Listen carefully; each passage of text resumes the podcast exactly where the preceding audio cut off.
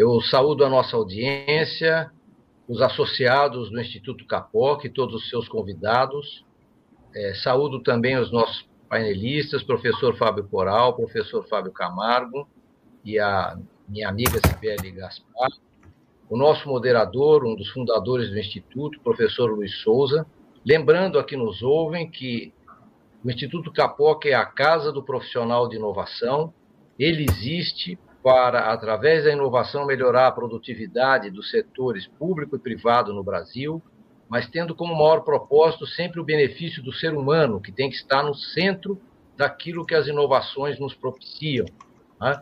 É, vou passar a palavra ao professor Luiz, que vai moderar a mesa de hoje. O professor Luiz, além de um grande amigo, ele é um engenheiro, ele tem uma boutique de M&A e é um grande professor. Eu já tive a oportunidade de assistir algumas das suas aulas e teremos a, o privilégio de tê-lo hoje como moderador. Professor Luiz, com a palavra, por favor.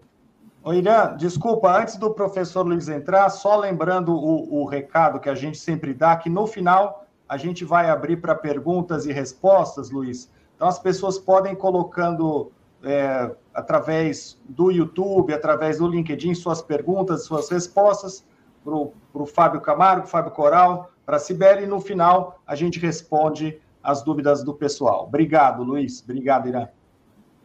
Bom dia, é, Bernardo na pessoa de quem, nosso presidente hoje da diretoria executiva, na pessoa de quem cumprimento toda a diretoria que deve estar nos acompanhando. Também bom dia, Irã, na pessoa de quem cumprimento também todos que trabalham nos conselhos. Agradeço aí a participação de todos vocês que estão aí na audiência, tratando desse tema. É, nós hoje falamos sobre hidrogênio? Não, nós vamos falar sobre futuro. Esse é o ponto. Falar sobre futuro sem falar em energia é uma coisa que a gente começa a pensar se vai funcionar ou se não vai. Né? Existe um físico bem famoso, que é o Kardashev, que ele coloca o seguinte: ele fala que tem três níveis de aproveitamento de energia. Quando a gente conseguir utilizar toda a nossa energia proveniente do nosso planeta, nós estaremos no nível 1. E as previsões dele diz que nós precisaremos mais 150 anos para conseguir fazer isso, ou seja, fusão, fissão nuclear e coisas dessa forma, dominar essa tecnologia mais 150 anos. Ele passa para um nível 2, que é o nível de aproveitar a energia da galáxia, aproveitar fótons, íons e essas coisas. E isso daria alguma coisa da ordem de alguns milhões de anos, né? E ele coloca o nível 3, que é aproveitar a energia do universo. Ele fala que para isso nós precisaríamos 100 milhões de anos. Bacana ver isso. Mas isso só funciona se a gente pensar que existe futuro. E nós vamos falar sobre isso agora. Como é que a gente trabalha com o futuro? E para trabalhar com esse futuro, antes de apresentar os nossos painelistas, eu gostaria de ter a liberdade aqui de mostrar para vocês uma, uma pequena introdução, como um teaser para despertar o interesse que nós teríamos aqui, que é o seguinte: é, é uma pesquisa que foi feita aqui pela McKinsey, junto com o Conselho Global de Hidrogênio. Quem tiver interesse em ver a pesquisa, pode usar esse código que está aqui à direita. Esse código estará em outros dois slides que eu apresentarei. Mas são coisas bem interessantes. Pensar no futuro tem a ver com pensar nessa questão voltada a existir a humanidade no futuro. E existir a humanidade tem a ver também com a questão hoje que nós falamos da descarbonização do clima ok? E quando se olha a quantidade de CO2 que pode ser abatido ao longo dos anos, principalmente com a utilização do hidrogênio como um combustível, nós notamos que existe aqui um ponto de inflexão muito grande, onde o grande abatimento começa a partir do ano 2035, para que a gente consiga chegar lá no ano 2050, bem próximo das metas que a gente precisa ter para que o aquecimento global não seja nocivo à existência do ser humano. Dentro desse cenário, chama a atenção um mapa como esse, que é um mapa da capacidade produtiva das regiões. Notem, todos que estão aqui, que o tamanho desta barrinha colocada na América do Sul é a maior barra que tem entre todos os demais países. Sendo que esse mapa aqui, ele coloca nessa cor aqui um pouco diferenciada, mais escura, os grandes centros consumidores. E nós somos o centro produtor. Olha que coisa bacana, isso é América do Sul, no qual o Brasil tem uma grande contribuição, como sempre tem na economia. Então, é, nós estamos diante desse futuro, um futuro onde o Brasil pode assumir um papel de proeminência, um futuro onde o Brasil pode efetivamente trabalhar de uma maneira bem diferente em relação a como criar esse futuro para a humanidade. E é isso que nós faremos hoje aqui. Nós faremos isso hoje aqui com três níveis diferentes. Nós vamos trabalhar com um nível que é o nível da ciência. Nesse nível da ciência, nós estaremos contando com a presença do doutor Fábio Coral. Doutor Fábio Coral, ele é físico, ele é doutor, doutorado pela USP, tem uma vivência bastante grande em programas, tanto sanduíche, como também na questão voltada à formação é, que ele teve em universidades fora. Foi pesquisador visitante em San Diego, na San Diego State University, na Universidade de Tecnologia de Queensland, na Austrália, na Universidade de Grenoble, na França. Tem vários projetos na área de hidrogênio e novas energias. Trabalha com bastante contato com as agências de fomento, como a FAPESP, e com empresas privadas também, como Shell, Nissan. E a pesquisa dele é focada no desenvolvimento de materiais para novas energias. Ele também atua academicamente, orientando estudantes tanto de mestrado quanto de doutorado no programa do IPEM com a USP. E inédito, né? Ele é o autor do primeiro trabalho que demonstra o funcionamento de células de combustível de óxidos sólidos no Brasil. E pesquisa o uso desses combustíveis renováveis, como o etanol, em células a combustível desde 2008. Na sequência, nós vamos falar também com o Dr. Fábio de Camargo. Ele é físico também, ele é mestre, doutor em tecnologia nuclear pela USP, tem mais de 20 anos trabalhando aí nessa área, e ele fez o pós-doutorado no IPEM, aí também na, aqui em São Paulo. Né? E o pós-doutorado dele foi sobre eletrocerâmicas e células de combustível de óxido sólido. Ele tem é, uma vivência mais voltada também à questão de negócio, ele fez cursos de Global Business Communication pela Universidade de Colorado, e ele trabalha atualmente na Amazon, a Amazon é a Amazônia Azul Tecnologias de Defesa. Ele é especialista em desenvolvimento de tecnologia nuclear de defesa e atua no laboratório de degradação de materiais do Centro Industrial Nuclear da Aramar. O principal atuação dele é o Programa Nuclear da Marinha e faz parte do grupo de trabalho da Amazul para implantação de radiadores. É, e na sequência a gente entra também com a nossa doutora Cibele Gaspar. Ela é mestre em administração e gestão estratégica, tem uma vivência muito grande em gestão financeira, fazendo estruturação de financiamentos internacionais, parcerias públicos-privadas, e ela tem uma experiência bastante grande como head de estratégia em segmentos empresariais, que ela adquiriu trabalhando junto ao Banco do Nordeste, fazendo essa estruturação de operações complexas de financiamento, tanto em energia, saúde, transporte, mobilidade, ou seja, tem uma vastidão muito grande. Eu espero que com isso nós possamos cumprir aqui uma agenda bem legal para ter uma ideia de como a gente sai da ciência e chega na aplicação. Eu passo a palavra então para o doutor Fábio Coral, que vai nos brindar aí com o seu início de apresentação voltada aos trabalhos que ele tem feito. É um prazer recebê-los todos aqui. Agradeço que tenham aceitado esse convite, muito nobre, estamos honrados. E a palavra é sua, professor. Bom dia, Luiz. Bom dia, colegas aqui. Eu gostaria de agradecer a oportunidade que temos aqui de conversar um pouco sobre esse assunto tão estimulante que é a, o que eu chamaria de de revolução energética que estamos aqui passando.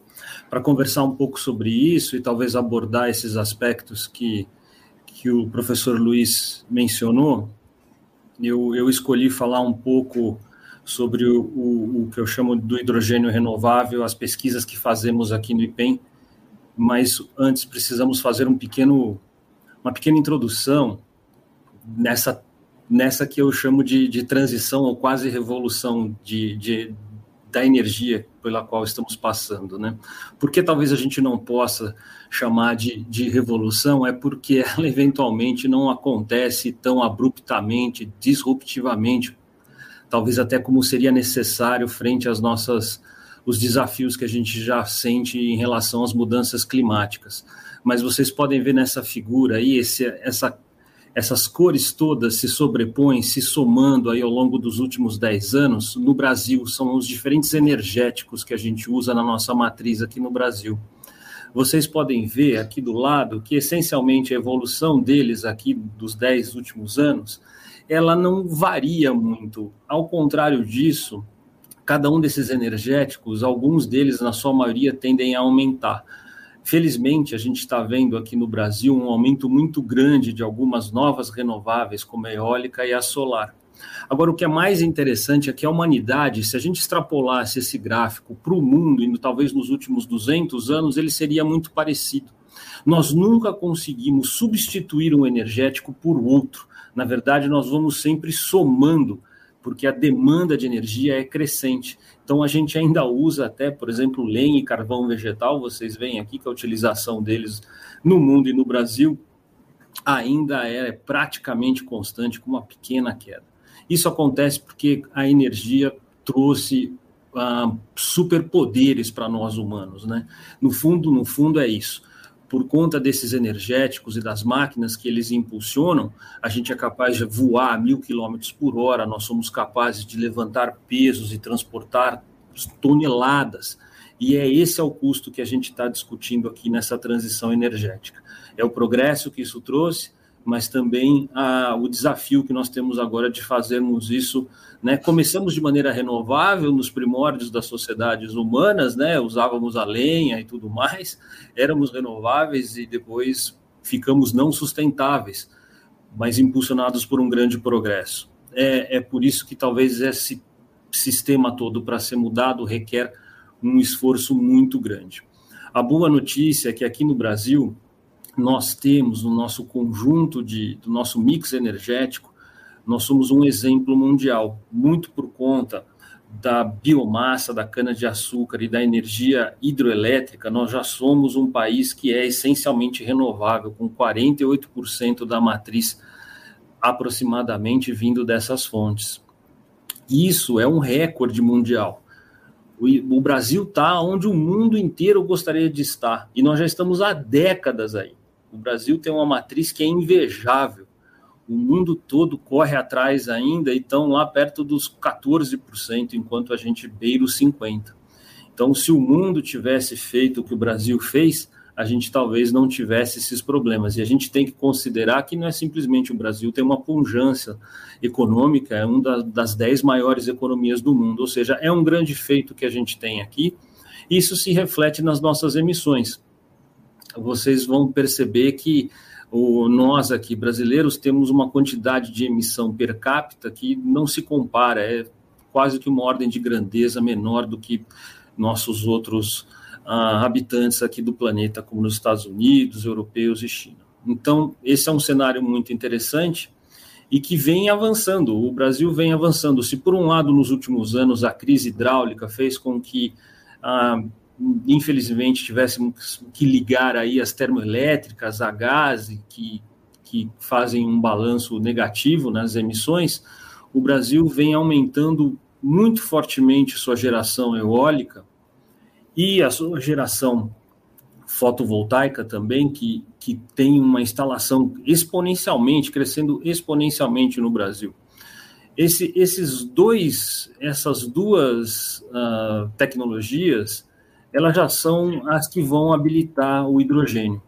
Na verdade, obter hidrogênio, é, o hidrogênio não é um combustível, o hidrogênio é um vetor energético, ele está justamente ligado com a disponibilidade de energia elétrica para sua produção. Aí é um dos principais meios, ou talvez o, o industrialmente Industrialmente, hoje, na verdade, o hidrogênio ele é obtido a partir da reforma do gás natural. Na verdade, é um processo químico que é feito a extração da molécula de hidrogênio do, do, gás natural, do metano sendo o seu principal componente. Então, hoje em dia, o mundo produz hidrogênio essencialmente vindo do gás natural, do CH4, seu principal componente, para seus usos e tem um uso muito intenso é, no, final, no final do dia para a produção de moléculas como amônia, que vão ter aplicações, por exemplo, na fabricação de, de insumos agrícolas, são os fertilizantes, no próprio refino do petróleo são, são duas aplicações e que demandam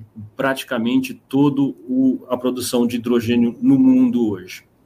Então, o hidrogênio hoje não é produzido de forma renovável, ele é feito a partir de um recurso esgotável, que é o gás natural.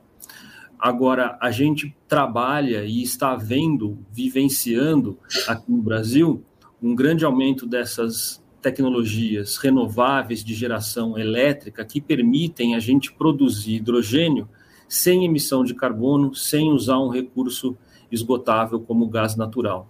E é interessante a gente considerar aqui os mapas. Esse é o mapa do potencial eólico do Brasil, aqui onde é verde é o menor potencial, onde é vermelho são os maiores potenciais.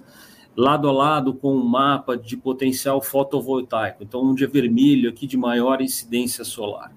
Então a gente pode perceber aqui que a gente tem uma alta concentração desses dois recursos muito no Nordeste brasileiro aqui. E isso tem feito como um dos aspectos do hidrogênio no Brasil, nós estamos considerando uma forte produção ali, está sendo um dos pioneiros nisso, é o Porto do Pecém, é o Ceará, que, que tem proximidade geográfica e tem um programa muito bonito, bem sucedido, avançado, que acaba de voltar da COP 27 com notícias muito boas, investimentos de 6 bilhões de dólares para que a gente implemente esse hub de hidrogênio para poder vendê-lo, de hidrogênio renovável. Uh, isso é muito importante. Então, esse é um contexto no Brasil muito interessante, é um dos aspectos do hidrogênio, um dos aspectos do Brasil que pode fazer com que o Brasil seja aqui um produtor muito competitivo, com preços desse hidrogênio aqui entre os mais baratos do mundo, segundo algumas estimativas de mercado. Isso é muito interessante e isso vem em linha com o que a gente tem feito aqui no IPEM. O IPEM é o Instituto de Pesquisas Energéticas e Nucleares, eu gosto de apresentar o IPEM para o pessoal não confundir e, e saber que aqui a gente está dentro da USP.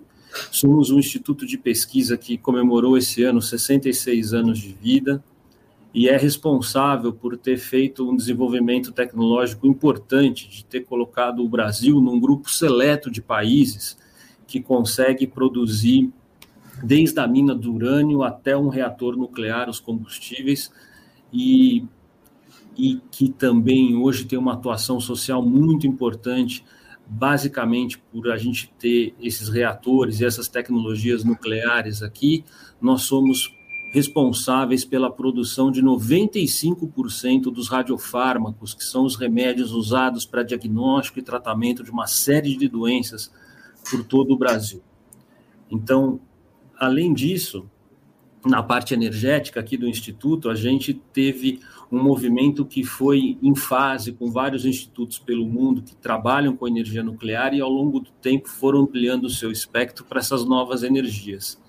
Aqui a gente teve, então, em 2000, o estabelecimento de um programa de, de células a combustível. E o que é esse programa aqui, né? Como ele evoluiu? É isso que eu pretendo mostrar um pouco para vocês, o que a gente faz aqui nos nossos laboratórios.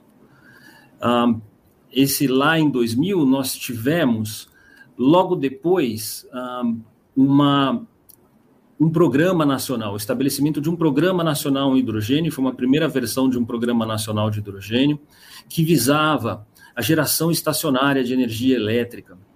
Existia, existe muita gente no Brasil hoje que está fora do grid da rede elétrica e que precisa receber eh, eletricidade.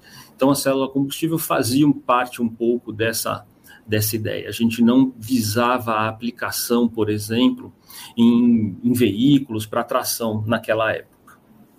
E, o que era mais importante, o que acabou determinando a nossa pesquisa, foi que a fonte de esse hidrogênio deveria ser já renovável, a gente já tinha essa visão. E foi estabelecido como fonte desse hidrogênio renovável o nosso etanol. E eu vou falar bastante dele aqui, mas antes, uh, o que são né, essas células a combustível? A gente está falando de células a combustível, mas é importante a gente tentar explicar de uma forma bastante simples que as células a combustível são um tipo de bateria. Um, o, que, o que as diferencia essencialmente de uma bateria é que aqui a gente vai injetando o combustível e enquanto a gente for injetando o combustível, ela vai produzindo eletricidade. Basicamente, é essa a, a diferença em relação às baterias, que normalmente contém dentro delas as, a, a, energia de armazenar. Né? Então, nós temos um, um, combustível tradicional dessa célula combustível, é o, é o hidrogênio. Então, a célula combustível está para o hidrogênio, assim como o motor a combustão está para a gasolina, os derivados de petróleo, diesel, por exemplo. Ela é um conversor dessa energia. E ela faz essa conversão com uma elevada eficiência. Uma eficiência que, teoricamente, está limitada a cerca de 80%. O que é muito superior, por exemplo, ao motor a combustão, que é uma tecnologia que já tem mais de 200 anos e a gente chega aí em números que são abaixo de 30% de eficiência. Existem diferentes tipos de célula combustível, mas os principais principais tipos delas hoje em dia em desenvolvimento e em utilização são as células poliméricas, aqui em azulzinho, que trabalham perto de 80 graus Celsius, ou as células cerâmicas aqui, que essas são talvez os dispositivos mais eficientes que a gente conhece para conversão direta de um combustível em eletricidade e que operam a cerca de 800 graus Celsius. Esses são os dois tipos de célula combustível e eles são utilizados em uma série de aplicações. Uma das grandes virtudes dessa tecnologia é que ela é modular, então a gente pode fazer módulos com diferentes tamanhos e podemos usá-los em diferentes aplicações por exemplo, a geração estacionária para gerar energia distribuída, né, em um hospital, em um hotel, em uma quadra, em uma cidade, a gente pode aumentando a escala, e também em veículos, em transporte, existem ah, variados tipos de aplicação, é uma tecnologia muito estabelecida e é a tecnologia usada, por exemplo, em todas as espaçonaves. Todo o programa espacial americano utiliza células a combustível a bordo para a produção de eletricidade. E, e, o que a gente faz aqui no, no IPEM? A gente aqui no IPEM tem uma característica interessante que a gente uh, aborda desde os aspectos fundamentais, a gente trabalha com materiais, trabalhamos com nanomateriais, fazemos toda uma ciência de desenvolvimento, preparação e caracterização desses materiais, mas como instituto de pesquisa, a gente tenta fazer essa ponte, ou seja, a gente não para aí nos materiais, nós chegamos nos dispositivos, já temos então sempre o viés da aplicação, colocando esses nossos materiais e conceitos à prova em dispositivos. E em algumas épocas já tivemos projetos aí, durante aquele programa inicialmente que eu mencionei, o programa brasileiro, ele infelizmente foi descontinuado na década de 2010, mas naquela época nós tínhamos financiamento e chegamos a construir aqui módulos de potência de até 5 kW com tecnologia brasileira que foi desenvolvida aqui também. Além disso, a gente tem uma linha de atuação muito forte nessa questão da produção do hidrogênio a partir do etanol. Esse é um dos pontos importantes que, que definem a nossa pesquisa. Então, a gente tem, eu vou mostrar para vocês aqui à frente, mas também uma outra atividade muito importante é a nossa formação de alunos aqui. Aqui no IPEM nós temos um programa de excelência de pós-graduação em parceria, né, da USP, na verdade, são alunos USP nosso aqui, estamos no campus da USP em São Paulo, a gente tem aqui, eu brinco que um dos nossos principais produtos é a formação de bons alunos. O problema é quando eles vão embora, né? A gente acaba perdendo, não consegue reter, às vezes nem no instituto, que seria a vontade muitas vezes, mas muitas vezes a gente perde, o país perde esse grande investimento que faz. Ah, hoje em dia nós somos um corpo grande aqui, um time de umas 50 estudantes e bolsistas, hoje talvez é, esse número varia um pouquinho, e somos 10 servidores aqui, 10 pesquisadores principais, quatro pesquisadores principais e todo um corpo de apoio técnico, etc., que ao longo dos anos aí a gente conseguiu construir uma boa infraestrutura de pesquisa, temos laboratórios que estão prontos aí a começar vários projetos já sem, vamos dizer, já temos um investimento grande de capital que nos permite uh, abordar novos projetos com uma certa facilidade e, e velocidade.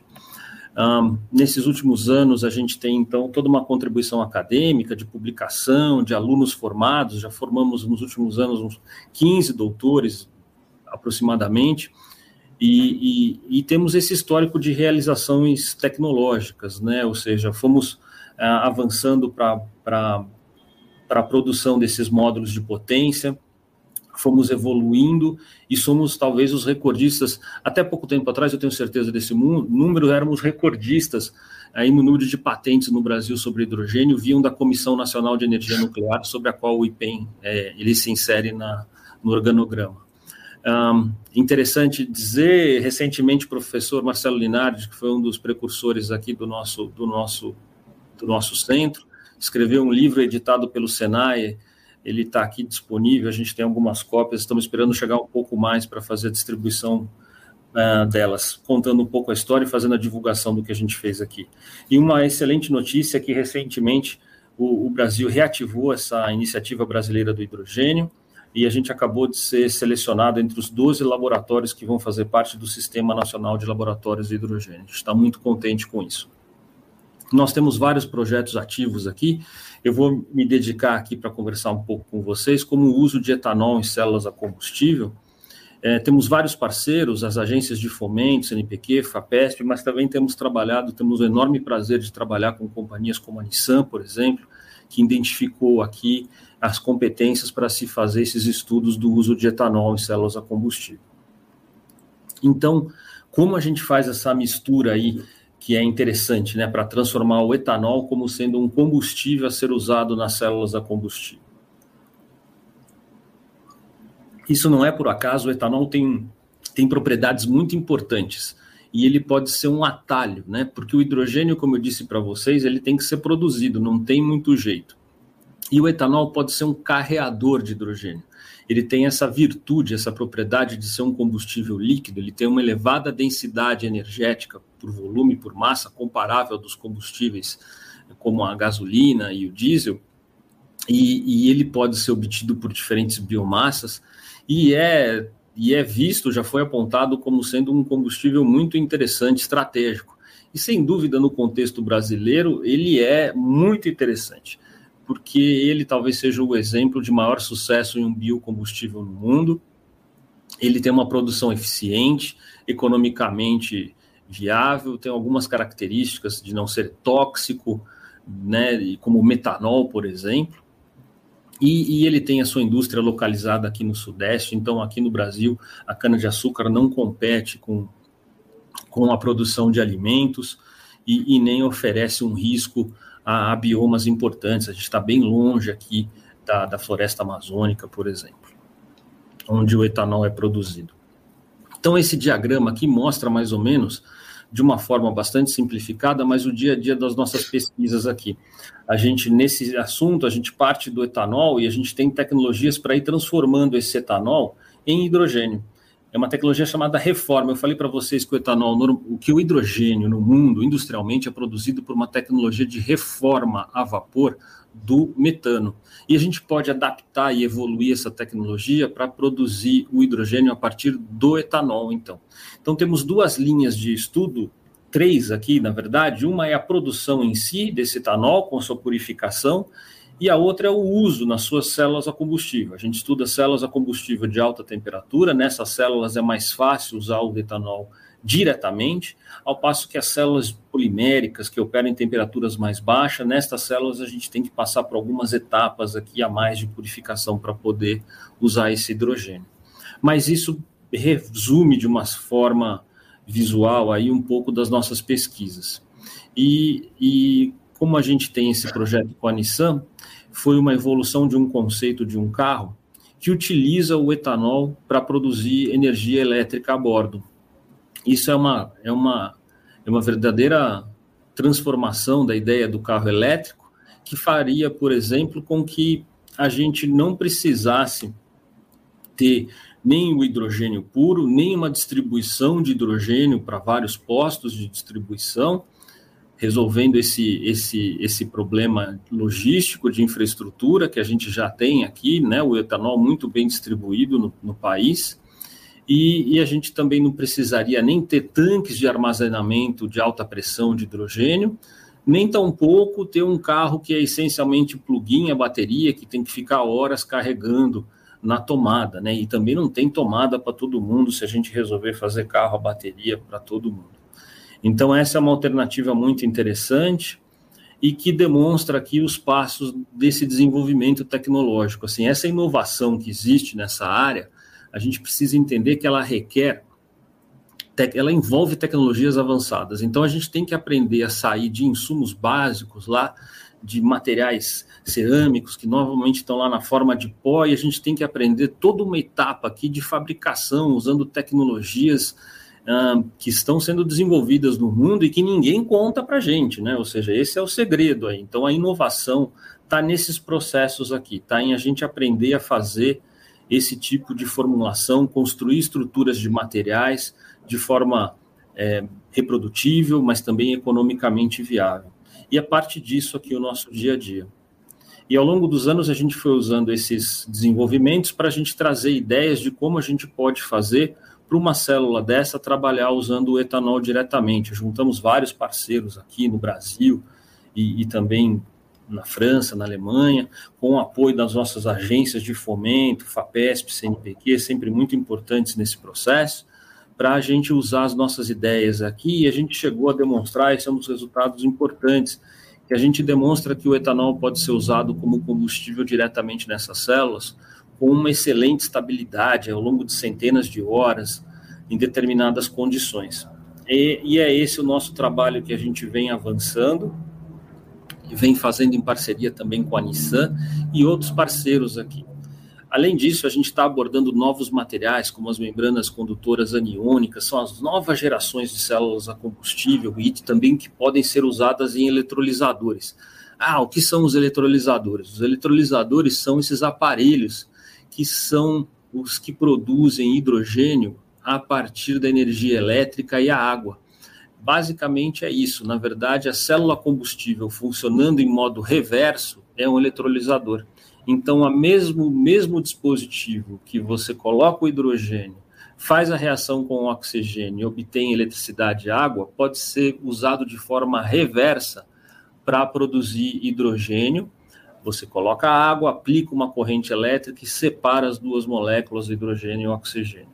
E a gente aqui está trabalhando, então, com as tecnologias futuras desses dispositivos. Já existem dispositivos comerciais, isso que é a gente está vendo essa transição energética, essa toda movimentação para que, por exemplo, o Ceará seja um hub de produção de hidrogênio, utiliza tecnologias que já estão disponíveis no mercado mas nós aqui, se quisermos no Brasil termos independência tecnológica e quisermos dar os passos adiantes que são necessários para que a gente continue na fronteira do conhecimento, a gente precisa fazer investimento nesses tipos de dispositivos que a gente mostra aqui. Por último, aqui eu mostrar, por exemplo, para vocês, é também o desenvolvimento de catalisadores e processos para a gente produzir hidrogênio a partir do etanol. Então, a gente aqui até ganhou um prêmio da Associação Brasileira de Química Industrial em 2018, quando a gente demonstrou aqui materiais que a gente consegue fazer na forma nanométrica, controlando o tamanho de fios de dimensões aí de, de poucos nanômetros e colocando nanopartículas de níquel, a gente consegue ter uma boa produção estável de hidrogênio em temperaturas relativamente baixas aqui, que são 550 graus Celsius. Então, de uma maneira geral, é esse o tipo de atividade que a gente tem aqui. Eu deixo aí como mensagem final algumas coisas para a gente poder discutir depois, que a gente está vivendo essa transição energética, ela é um desafio, mas ela já está em curso e é irreversível, não há volta, e que o Brasil tem um enorme potencial para continuar e ser uma liderança em energias limpas, o hidrogênio renovável e o, e o bioetanol, o nosso etanol, são, são moléculas que nos dão uma grande vantagem se a gente continuar fazendo investimentos para que a gente possa levá-los para esse novo estágio, a gente vai ter é, certamente um protagonismo enorme nessa área. E que essa inovação nessa área vai requerer, como sempre, né, investimento contínuo, de longo prazo, nessas tecnologias avançadas que faz aí, que a gente visa a descarbonização da nossa sociedade. E a gente falou, fala muito de eletricidade, tudo tem de eletrificação, mas nós temos que pensar na descarbonização de setores de uma maneira ampla, como, por exemplo, a indústria, o transporte, a agricultura, que são fundamentais para o nosso país. Então, é nesse sentido que essas tecnologias avançadas vão abordar e vão colocar o país nessa fronteira. Bom, eu quero agradecer a toda a equipe aqui que trabalha com a gente no IPEM, ah, os órgãos financiadores e também agradecer aos senhores pela atenção. É um prazer aqui ter os colegas na mesa e poder discutir esses assuntos com vocês. Muito obrigado a todos aí pela atenção. Muito obrigado, Fábio. Obrigado pela excelente apresentação, nos dando uma noção muito clara aí do papel do IPEM, do contexto onde ele se insere. Estamos aí realmente com desafios bastante grandes. Lembro a todos da audiência que nós teremos, são três, nós teremos agora a exposição do Dr. Fábio, na sequência da doutora Cibele. É, na sequência, nós colocaremos as questões para debate. Então, nós estamos anotando as questões que estão surgindo pelo chat Aí a gente abre uma questão de debate. Como são três temas interligados e independentes, vai ser bastante bacana a gente poder depois, na sequência, discutir com eles. Nesse sentido, então, eu aqui passo a palavra ao Dr. Fábio de Camargo, da Amazul, já foi devidamente apresentado. Por favor, fique à vontade para fazer a apresentação. A palavra é sua, Fábio. Obrigado, Luiz. Obrigado ao Instituto Capoc pela, pelo convite para fazer a apresentação. Eu vou falar um pouquinho da. Deixa eu só compartilhar a tela aqui. Um minutinho.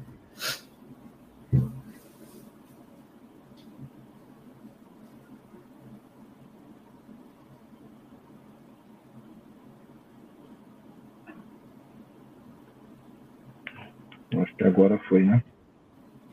Foi. É, eu vou falar um pouquinho do, da questão da produção do hidrogênio usando a fonte nuclear como a, a fonte energética né, para poder gerar esse combustível, né, como o Dr. Fábio Coral acabou de mencionar. Vou, a minha agenda é um pouquinho extensa, mas prometo ser rápido e ser o mais sintético possível. Vou falar um pouquinho da Amazul, que a Amazul é uma empresa nova brasileira que nasceu em 2013 com um propósito muito característico para atuar em alguns programas nacionais de extremo interesse, como o Programa Nuclear da Marinha, como o próprio Programa de Submarinos, e a gente vai ver daqui a pouquinho o Programa é, Nuclear Brasileiro. O Programa Nuclear da Marinha, ele tem o propósito de fazer desde a mineração, a extração do minério né, de urânio, faz a sua conversão, faz o seu enriquecimento, produz as pastilhas de urânio que vão gerar os combustíveis nucleares que vão ou para uma geração de energia elétrica ou eles podem ir para a geração de energia né, num submarino a propulsão nuclear.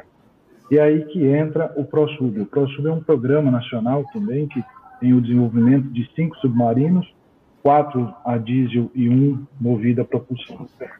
Então a Amazul, o compromisso dela é trazer essa qualidade de vida às pessoas, garantir a segurança energética com energia limpa e defender né, a nossa soberania nacional.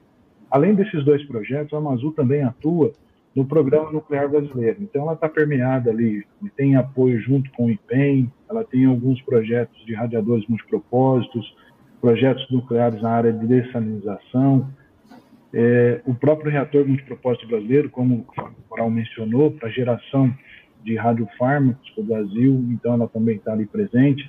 Então, assim, ela tem uma atuação bastante forte em todos esses setores nucleares no país, e isso é bastante importante. A Amazul, ela nasce, ela tem né, o seu nome devido ao que a gente chama de Amazônia Azul, que é uma grande área que a gente tem aqui na costa brasileira, onde a gente tem em torno de 5,7 milhões de quilômetros quadrados marítimos. E ali a gente tem muitas riquezas.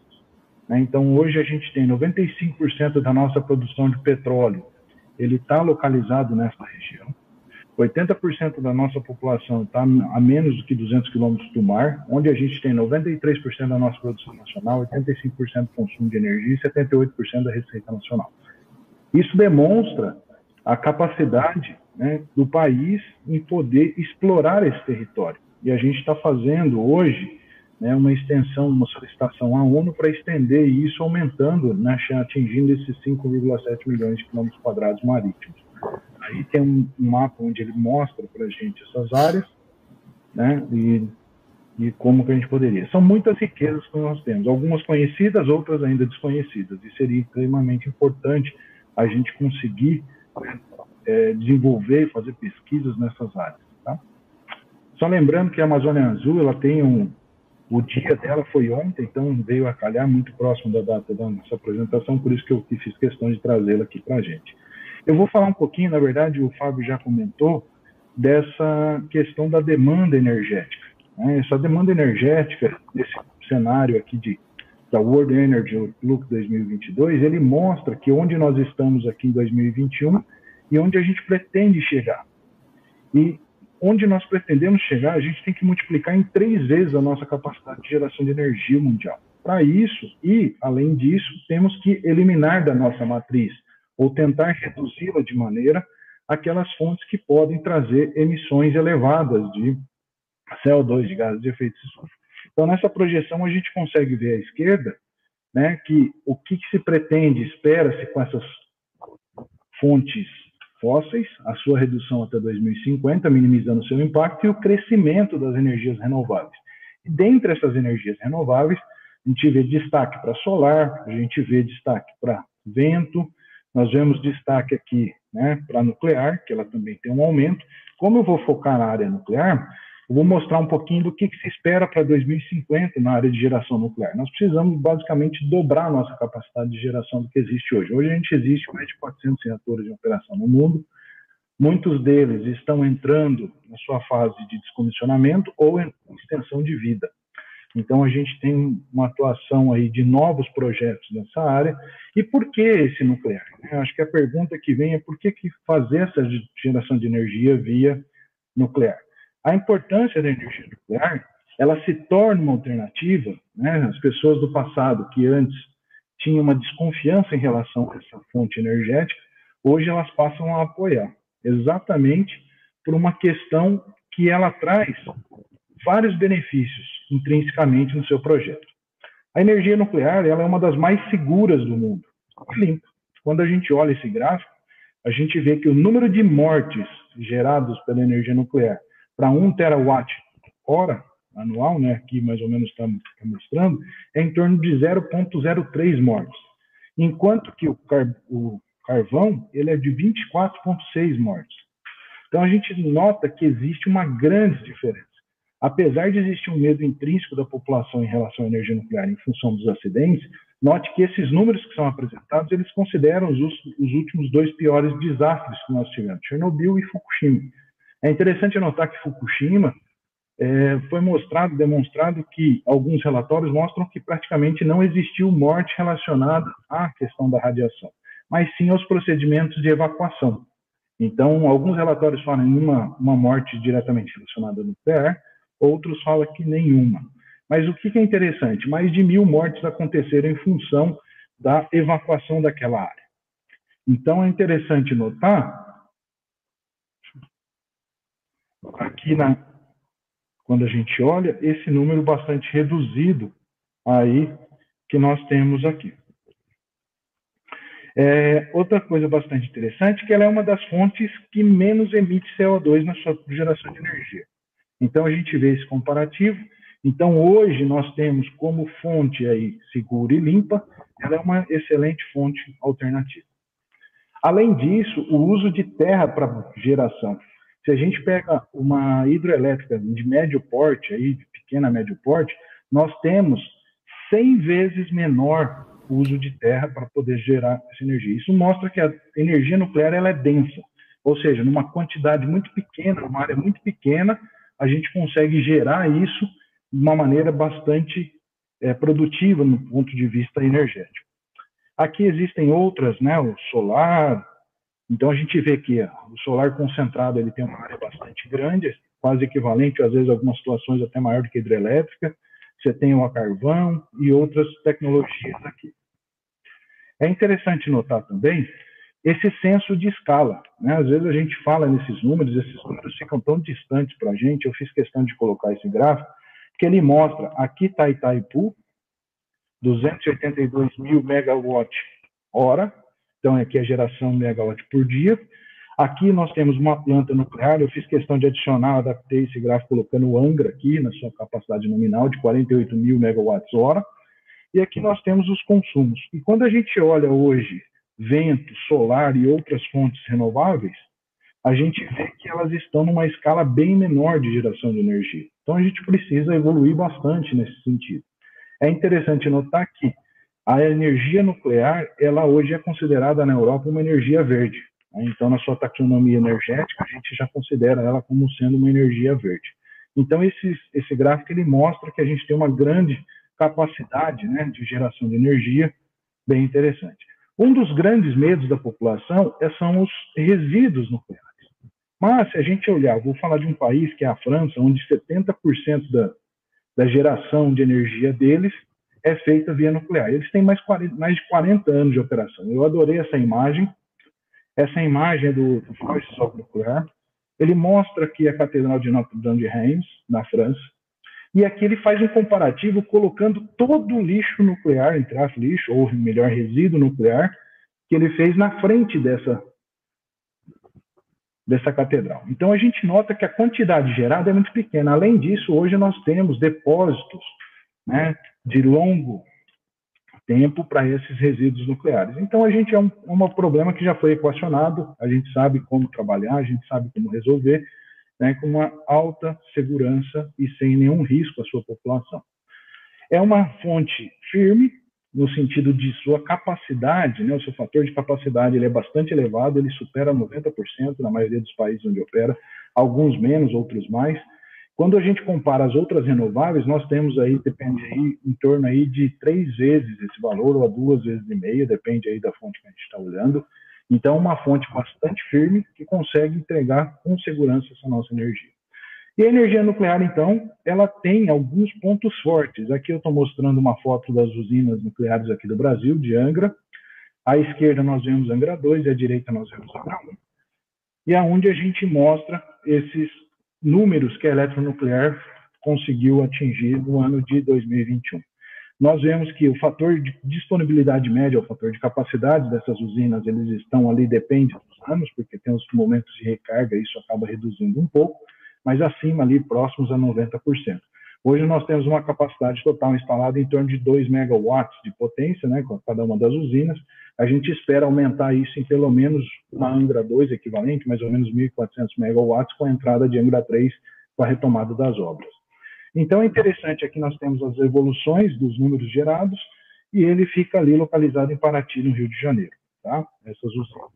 Basicamente, o que, que nós temos? Nós temos um, um combustível enriquecido em urânio, em torno de 5%, e ele é a nossa fonte de calor, através de uma reação em cadeia. O urânio ele é um elemento que fisiona, ele quebra em dois átomos leves, e quando ele faz essa quebra, ele libera energia. Essa energia ela é transferida para a água, essa água é aquecida, então levada a um gerador de vapor. Esse gerador de vapor, ele gera o vapor, como o próprio nome diz, e vai para as turbinas eólicas. E depois essa água retorna e é retroalimentada no sistema. Esse é o, um reator de potência água, que a gente chama de PWR, convencional. A gente também tem um reator que chama de água fervente. Qual que é a diferença entre esses dois? Aqui a água está na sua fase líquida, aqui essa água está na sua fase vapor. É o vapor já direto, então não tem o sistema de gerador de vapor acontece dentro da geração do próprio é, vaso do reator. É um sistema bastante interessante, né, bastante seguro, como a gente viu. Então, ele, vou retornar um pouquinho.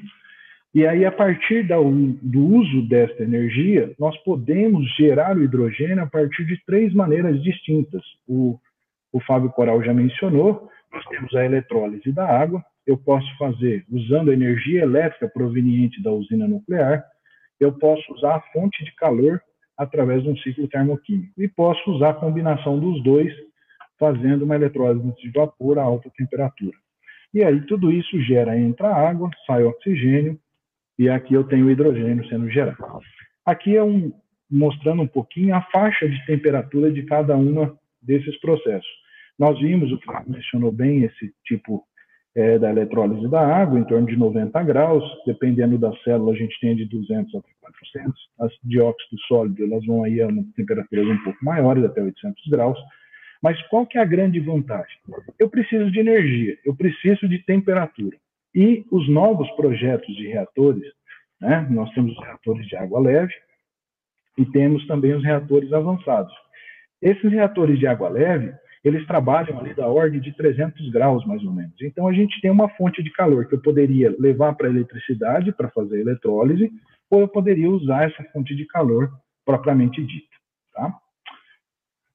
E eu tenho aqui os, os, novos reatores, que são chamados da geração 4. Esses novos reatores, eles têm temperaturas de saída do refrigerante muito mais elevadas, propiciando mais adequadamente para fazer o uso de calor. Então, nós temos aqui seis tecnologias dentro da geração 4 que nós chamamos, e aqui nós vemos quais são as faixas de temperatura. Veja que todas elas estão acima dos 550 graus. O, o Fábio Coral ele mencionou alguns dos processos que 550 era um número interessante. Aqui tem um pouquinho do combustível, como que é o ciclo, enfim, eu não vou entrar muito em detalhes nesses números, mas o que, que é interessante? Nós temos projetos que conseguem. E o que é mais bacana, além desses geração 4, nós temos o que a gente chama de reatores de pequeno porte. É uma solução que a indústria deu para tentar conseguir atender a demanda energética que nós precisamos. Esses pequenos reatores, eles são o quê? São reatores em escala bem menor. Então, eles são ali da ordem de 300 megawatts de potência, menores até. Existem módulos né, de, de reatores que são modulares, né, e de 50 megawatts, por exemplo, que pode se estender até 12, é o caso da NuScale. Aqui, o Instituto de Energia, né, o International Energy Agency, desculpa, ele mostra nesse relatório aqui o número de projetos e como que eles estão visando. Então, se a gente olha aqui que existe grandes projetos de SMR que são pequenos, compactos, podem ser transportados em caminhões. Qual que é a grande diferença? Eu não preciso estar no sítio onde vai ser instalado esse reator. Um SMR você consegue produzi-lo numa indústria e levá-lo, transportá-lo até o seu local e fazer o deployment dele naquele local, né? a instalação e toda a produção da sua energia. Em termos de tempo, ele leva aí o ciclo médio, todo mundo estima em torno aí de três anos, mais ou menos, para estar tá pronto, operacional, enquanto que outros projetos podem levar o dobro, às vezes até o triplo desse tempo, quando você tem um projeto de grande porte. Então, nós vemos as faixas de temperaturas, né, de 200 a 400, 400 a 600, 600 a 800. Aqui está o foco para a geração de hidrogênio. E no Brasil, a gente já produz hidrogênio via nuclear. A Eletronuclear, que hoje é uma empresa que está ligada a essa empresa brasileira de participações de energia nuclear e binacional, né, ela foi criada em 4 de janeiro de 22, ela gera hoje em torno de 70 normal metros cúbicos por hora, ou 150 quilos de hidrogênio por dia. Existe um potencial para alguns ajustes para chegar até 300 quilos por dia, e com a entrada de Angra 3, a gente conseguiria produzir 500 quilos por dia, com uma pureza bastante elevada, em torno de 96%. Note que muitos processos de conversão precisam de uma pureza um pouco maior, então seria necessário a gente fazer uma purificação desse material. Mas a gente viu aí com, com o Fábio Coral que existe a possibilidade de usar né, em células avançadas, exatamente hidrogênio com diferentes graus de pureza. Só para ter uma ideia, eu coloquei aqui a Eletrobras. Antigamente, a Eletronuclear fazia parte do grupo Eletrobras, agora não mais, né? Em 2021, ela instalou em Furnas, em Tubiara, em Goiás, uma planta que na sua produção de pico geraria 50 é, metros cúbicos normalizados por hora. Então, o que, que nós temos aqui? Como que seria essa geração? Lá ele usa uma, um parque solar para poder fazer a geração. E aí faz, usa um eletrolisador, né, como o próprio Fábio já mencionou. Então, aqui é o que a gente consegue produzir hoje.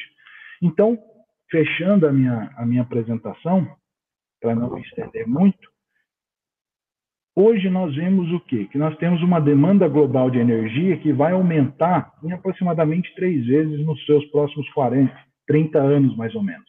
Então, a gente precisa criar, até 2050, nós precisamos gerar essa energia.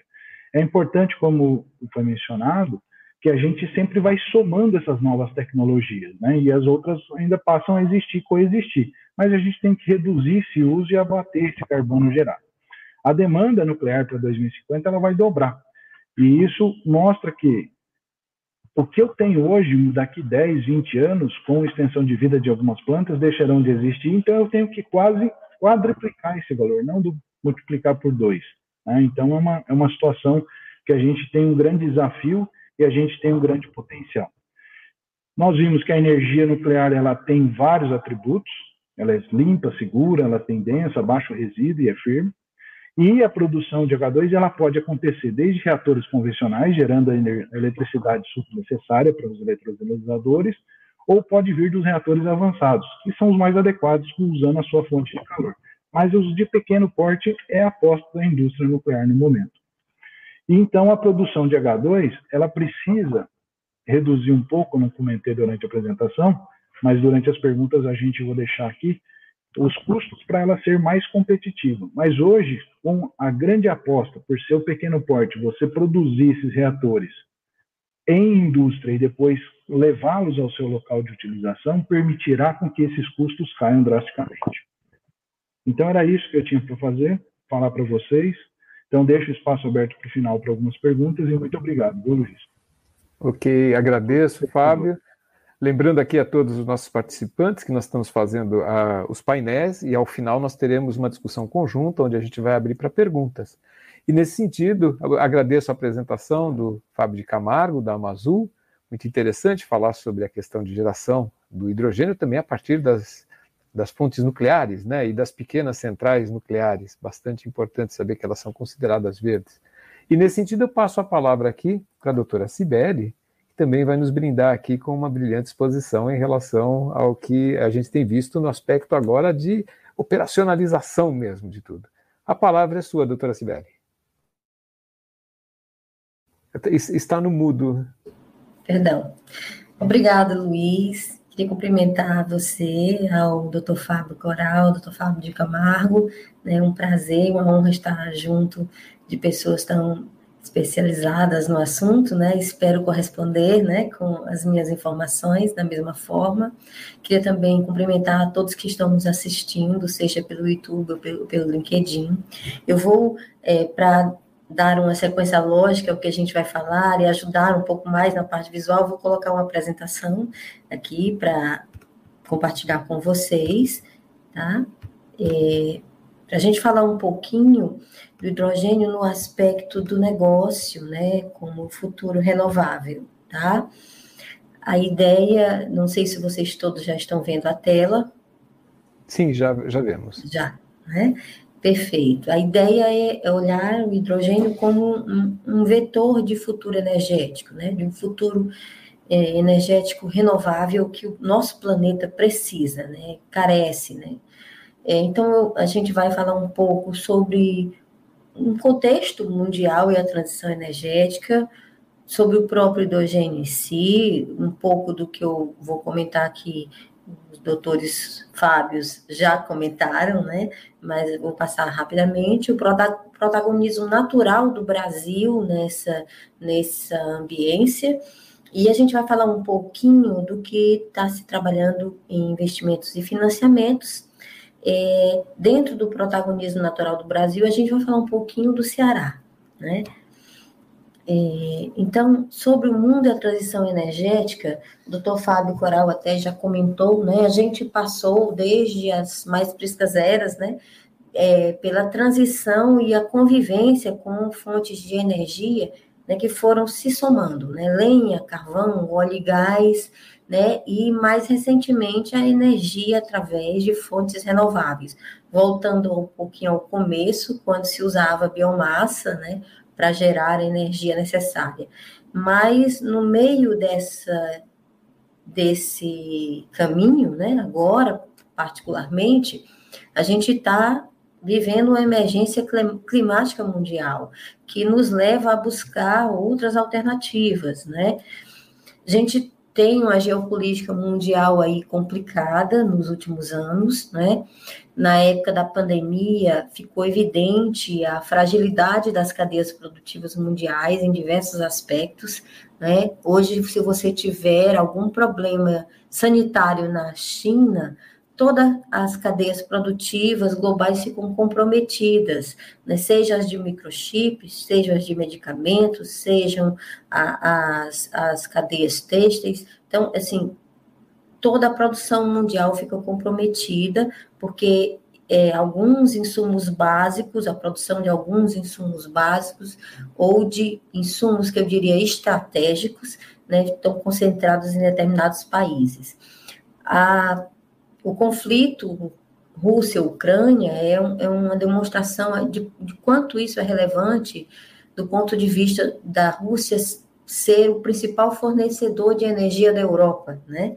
na parte de aquecimento. Então, o conflito né, entre, eh, envolvendo esse país gerou toda uma cadeia de problemas para a União Europeia, né, que já vinha antecipando um pouco isso, a Alemanha já pensando em elevar a sua geração de energia, né, através de renováveis, mas a guerra é, deflagrou aí um, um, problema muito maior que, na realidade, tirou, tirou nossa venda dos olhos, né? O que a gente precisa é ter um pouco mais de, de ação local, é, é de, de, de ações estratégicas de produção de insumos é, de, de, locais para que os países não, não fiquem é, numa dependência é, doentia de, outros países, né?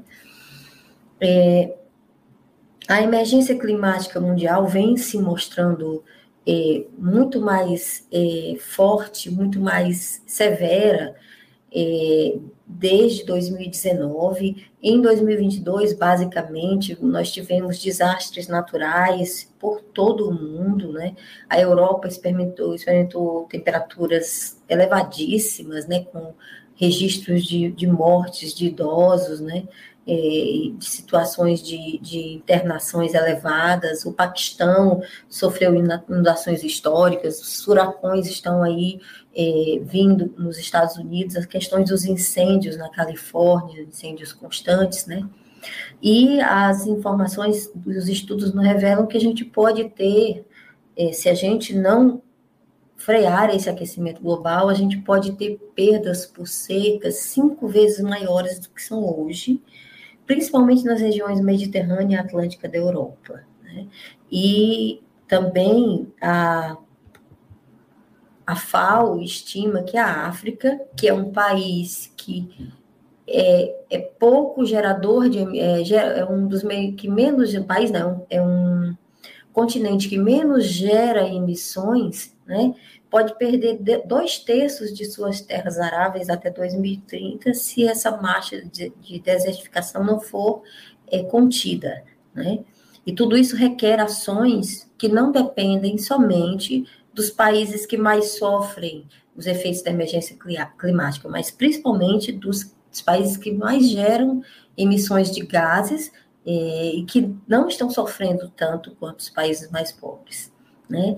E esse é um fato, né? É, a Global Carbon Project fez um, um levantamento e a gente vê aí que é, só os Estados Unidos emitiram quase um quarto de todo o CO2 no mundo desde 1850, né? É, e 23 países desenvolvidos respondem por metade das emissões nos últimos 170 anos.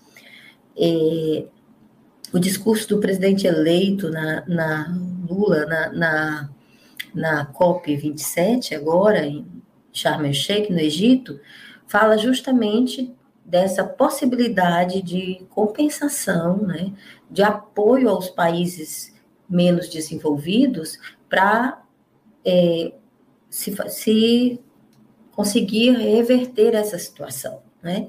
Até porque o problema maior, né, é tá, vem sendo causado realmente né, pela emissão dos países desenvolvidos.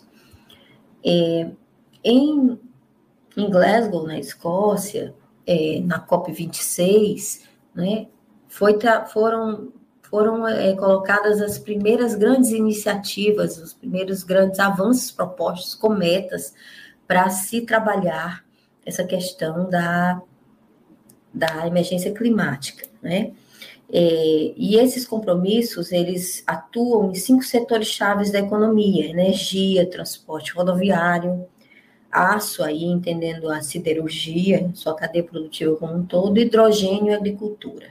Então, essas cinco vertentes é, foram os, os nortes colocados na COP26, realizada em Glasgow, na Escócia, para é, é, se atuar na redução dos dos, da, da temperatura global para limitá-la até 1,5 graus Celsius, né? O aumento limitado até 1,5 graus Celsius, é, de forma que a gente mantenha o mundo é, numa situação é, razoável, né, em termos de temperatura global. No ano passado, num, evento realizado eh, pela Siemens Energy, foram eleitas 10 prioridades para que se promovesse a transição energética na América Latina, que, como muito bem o Luiz colocou, né, é o, a região do mundo que mais potencial tem né, de, de trabalhar essa transição com maior segurança.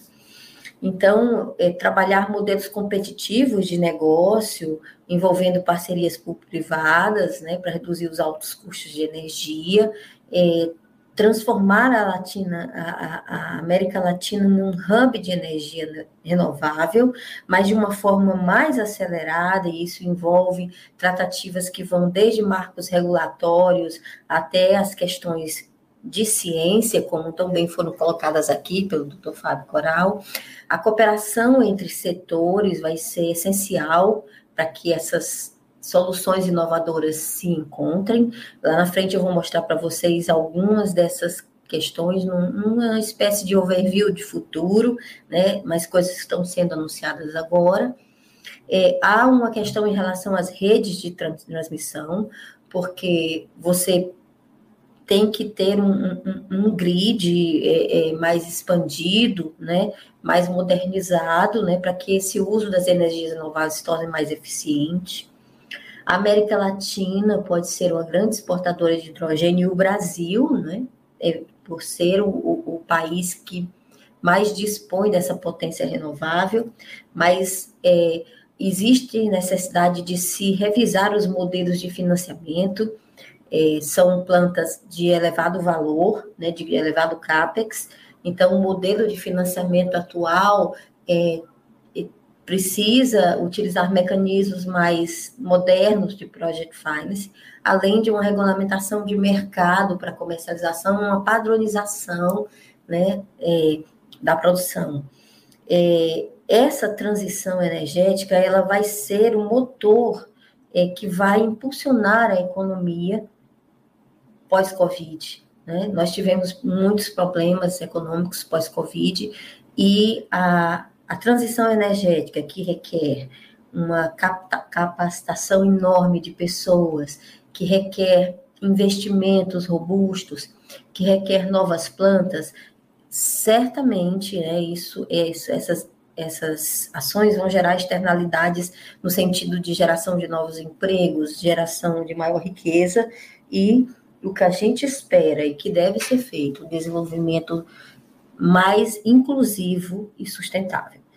É, a digitalização da rede, a segurança cibernética, né, as políticas e incentivos para as indústrias se descarbonizarem, né, não, é, não é barato, né, alguns processos podem ser imediatos, mas em, em outros processos você vai requerer pesquisa e vai requerer equipamentos é, em larga escala, e isso precisa estar apoiado de alguma forma.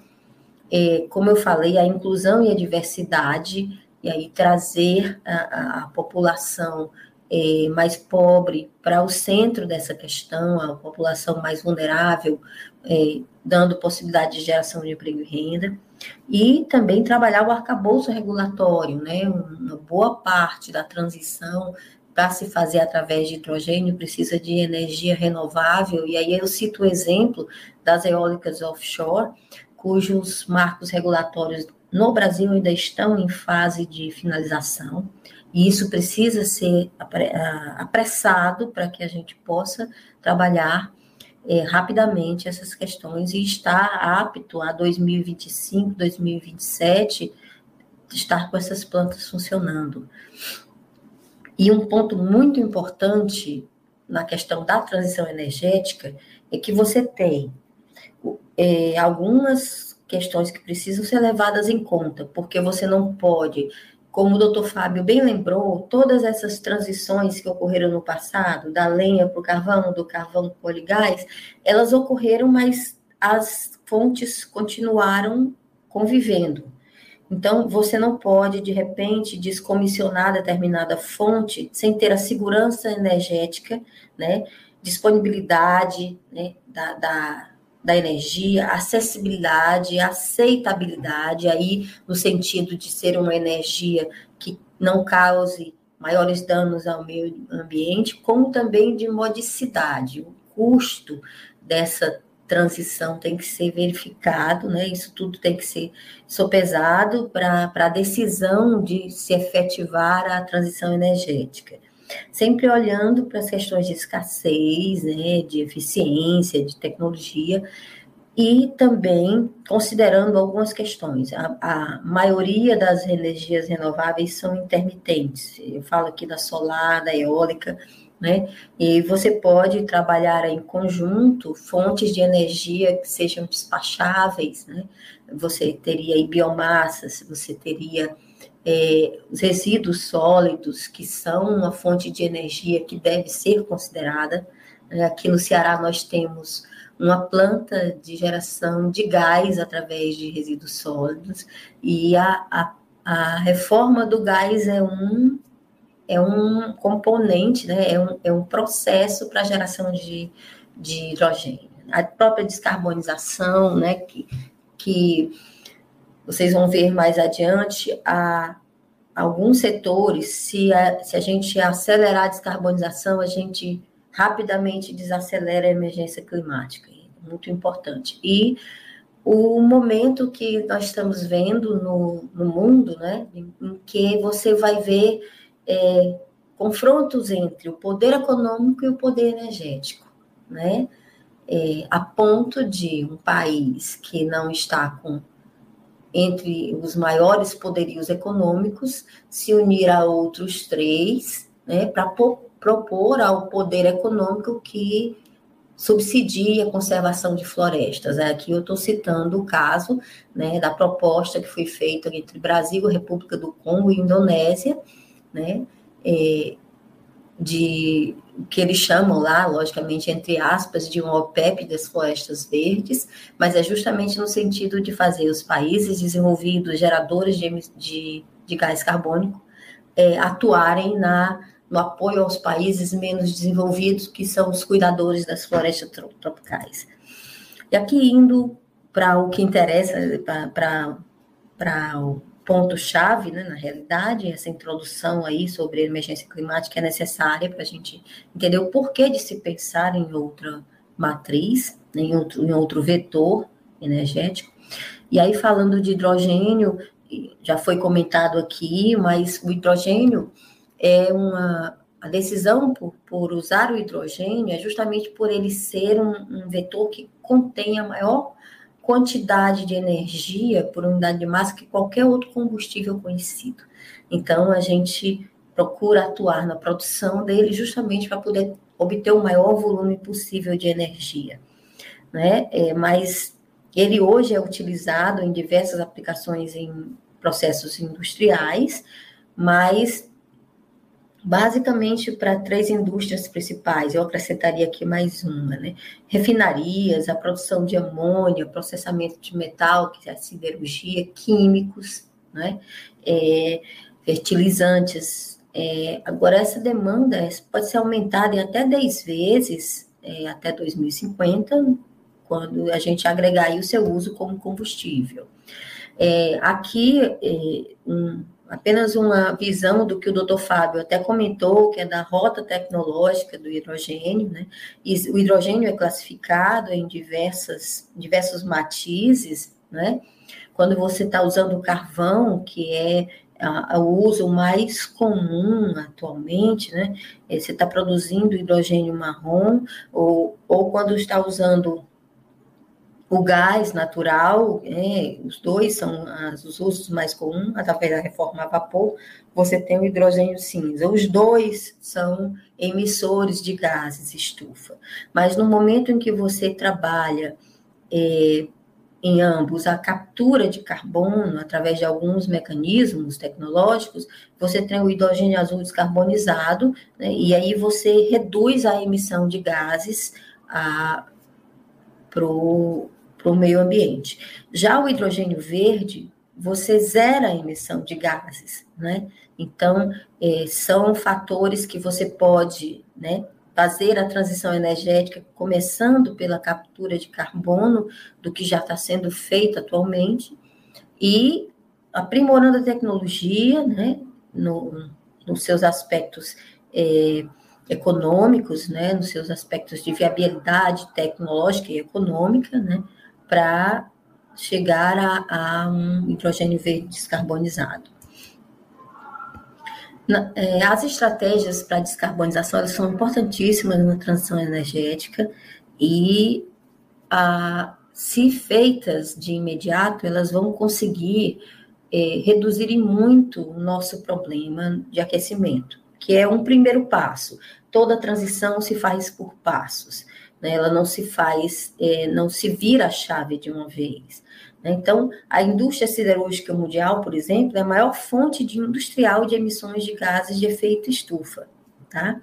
A partir do momento que essa indústria passar a, a trabalhar fortemente sua descarbonização, utilizando o hidrogênio ou utilizando outros vetores que, que reduzam a emissão dos gases eh, ou que anulem totalmente essa emissão, você já está começando a contribuir. A indústria de óleo e gás, aí aqui dando os exemplos, né? A BHP e Rio Tinto já estão, tem no seu planejamento para os próximos cinco anos, 2 bilhões em projetos relacionados à redução de emissões. Isso no setor de siderurgia e mineração. Em óleo e gás, né, que também pode atuar, embora seja um, um, o setor onde está exatamente o, a extração e o uso de combustíveis fósseis, mas em muitos dos seus processos podem ser utilizadas fontes de energia renováveis, como a solar, a eólica, o hidrogênio e os biocombustíveis. Né? É, então, a Repsol, Equinor, Total e BP são, que é British Petroleum, é, são exemplos de empresas que estão investindo na diversificação e em metas de longo prazo para reduzir suas emissões. No setor químico, é, há um trabalho que a Dupont tá, está fazendo para integrar os princípios de economia circular em seus negócios, de forma que 100%, 100 dos seus produtos e processos utilizem é, até 60% de eletricidade de fontes, fontes renováveis. A Shell Energy é, a, fez uma parceria com a Amazon, tá? e através de um projeto eólico desenvolvido pela Shell na Holanda, esse parque eólico, que é um parque eólico offshore, vai permitir que a Amazon abasteça a maior parcela dos seus negócios com energia limpa até 2040. Né? E, e, e possa é, é, trabalhar, abastecer operações específicas com até 100% de energia renovável até 2025, quer dizer, cinco anos à frente da meta que temos usualmente 2030.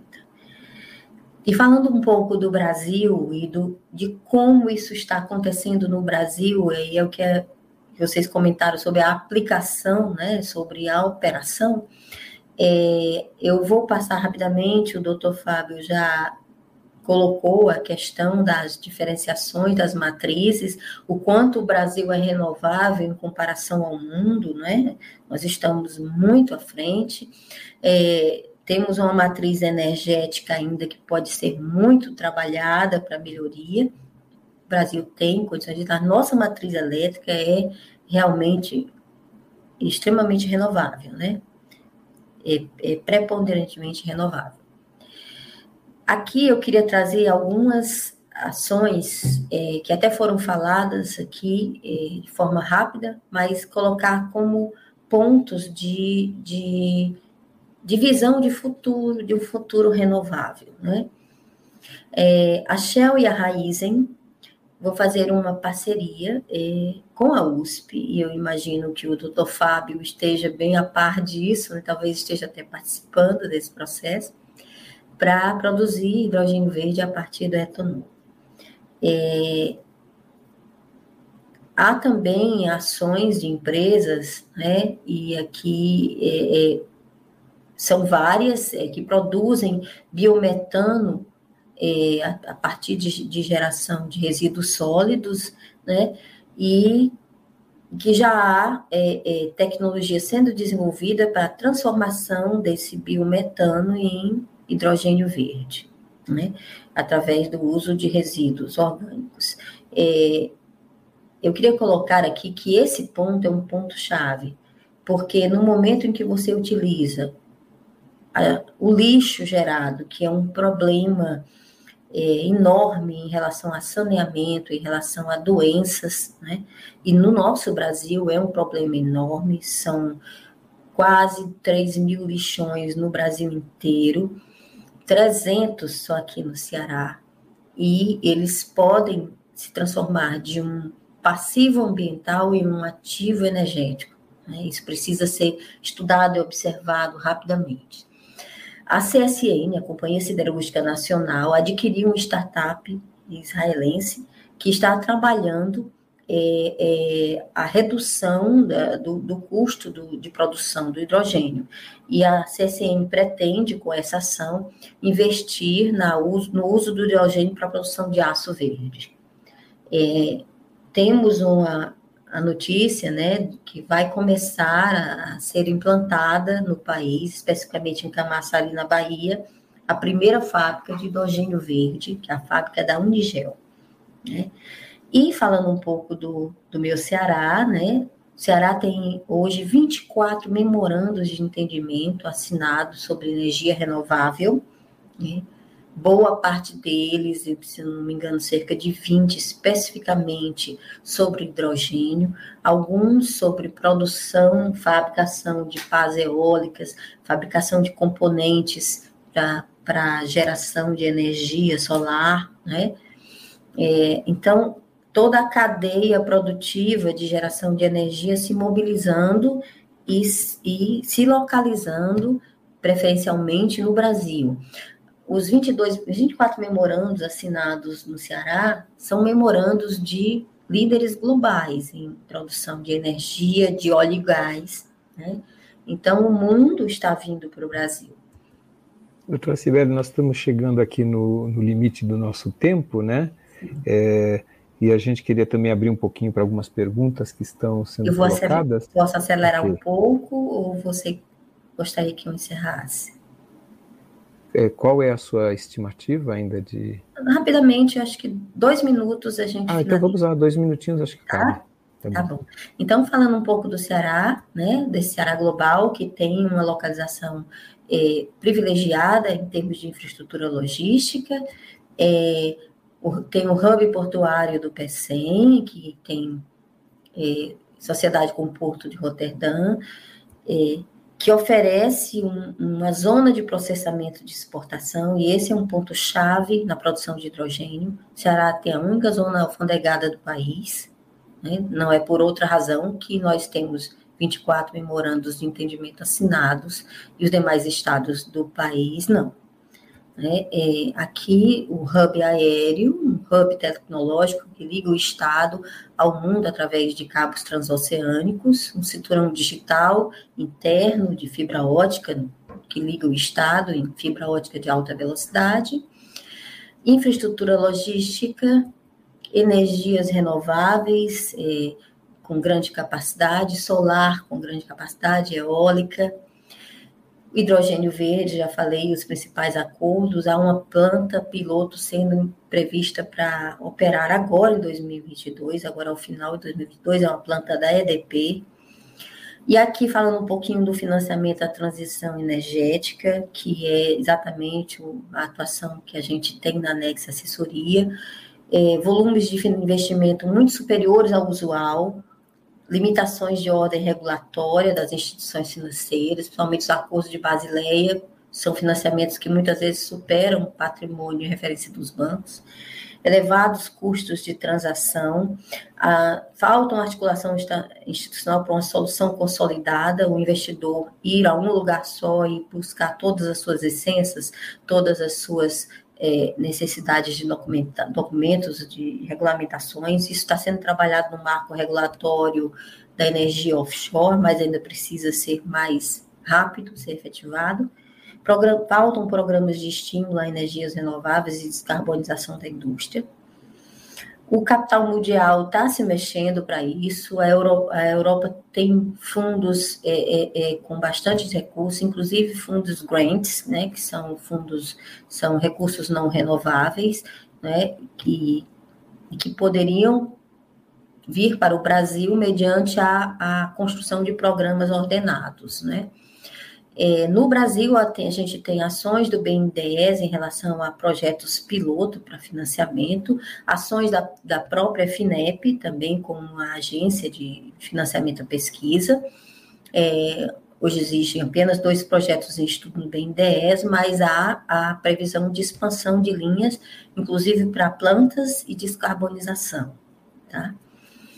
Então, a gente tem inúmeros desafios e oportunidades. O desafio do financiamento, da regulação, das certificações que precisam ter uma padronização mundial, a descarbonização da indústria, a internalização dessas novas tecnologias, né, que precisam ser compartilhadas, o conhecimento precisa ser compartilhado, a integração das cadeias produtivas, a capacitação das, das pessoas que trabalharão, da mão de obra que trabalhará nessa, nessa nova indústria da transição energética, e principalmente a redução, aproveitar esse momento para fazer um desenvolvimento social é, sustentável, inclusivo, é, com a redução de desigualdades.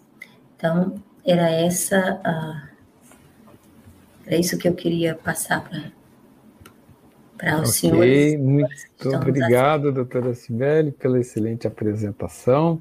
Eu olhei aqui as perguntas que vieram. Nós temos, é, estamos aqui no nosso prazo, o prazo nosso, como se fala, né, o prazo regulamentar, é, mas a gente conseguiu aqui um é, estender um pouquinho, é, com, conversando com o Irã, com o Bernardo, né? É, para que a gente possa debater um pouquinho, fazer algumas é, agora conexões aqui interdisciplinares. Passeando aqui pelas perguntas que estão aqui nos comentários, eu creio que uma pergunta que poderia ser trazida aqui é a questão, é uma pergunta dupla, uma pergunta da competitividade, do custo do, do hidrogênio como combustível e associada a uma questão de agenda. Será que nós estamos acompanhando as agendas? Nós estamos atrás? Como é que nós estamos posicionados? Então, é, eu traria essa pergunta. Eu acho que a gente poderia eventualmente fazer uma circulação da palavra aqui entre na ordem das apresentações, doutor Fábio, doutor Fábio, doutora Cibele, né? É, se a gente puder fazer isso assim com até com um, uma restrição de tempo para não tomar muito dos presentes que reservaram até as 11h30, eu agradeço. Podemos é, começar com essa questão, se a gente a questão do custo e a questão relacionada ao nosso posicionamento na agenda, né? Se estamos atrasados, se estamos juntos ou se estamos adiantados. Pois não, é, passo a palavra. Então, eu acho, eu acho que a pessoa mais indicada para talvez comentar um pouco sobre isso seja a, Cibele, que está que tá aí na fronteira, né?